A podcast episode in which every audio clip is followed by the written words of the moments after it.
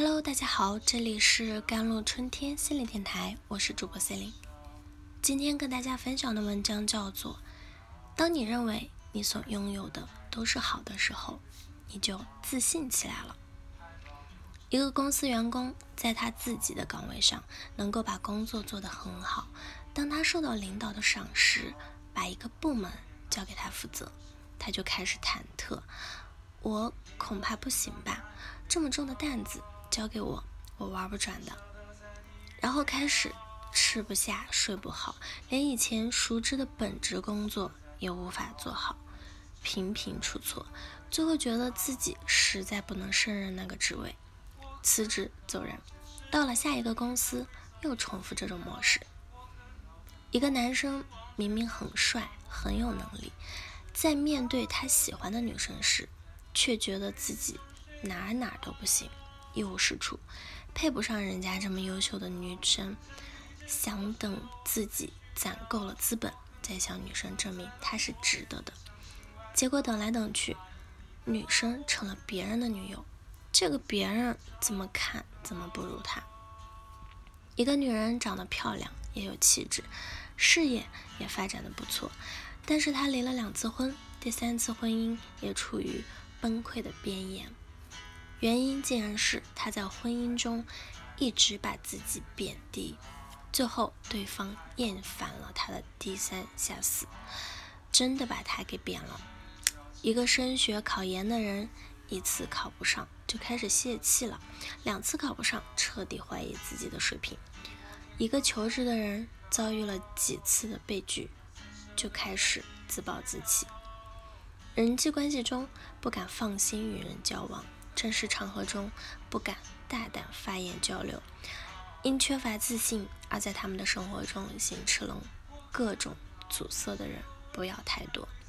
美国歌星碧昂斯小时候是一个比较羞涩的女孩，成名后她在舞台上依然会感到紧张，但是她找到了一个让她显得非常自信的秘诀，这个秘诀。在她几年的舞台生涯中，屡试不爽。有网友曾戏言啊，自信之人的咒语是“我是碧昂斯”。是什么让碧昂斯变得如此自信？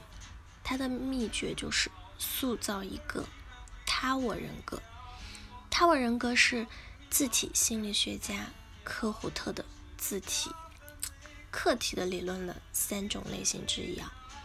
他像是一个自己崇拜的、具有某个人格特质的人物，附体到了自己身上一样，使自己变成了像他一样的另一个自我。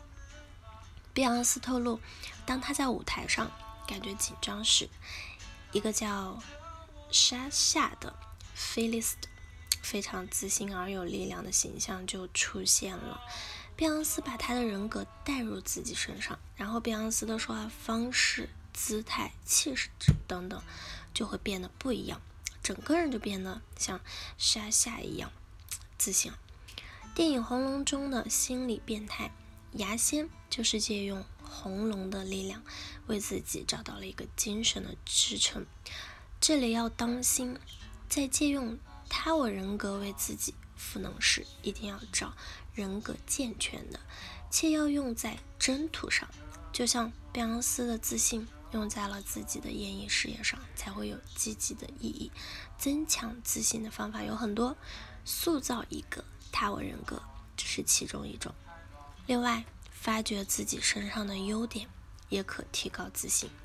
在缺乏自信的人面前，如果你让他找出身上的五个优点，他想了半天却说。我好像没有什么优点，没有优点，那你找缺点嘛？他能毫不犹豫地说出一大堆，然后我会对他说：“你所谓的这些缺点，其实都是优点呢。不信，听我跟你说说。你认为自己的性格内向是缺点，但内向的人沉稳有内涵，做事认真负责，让人信得过。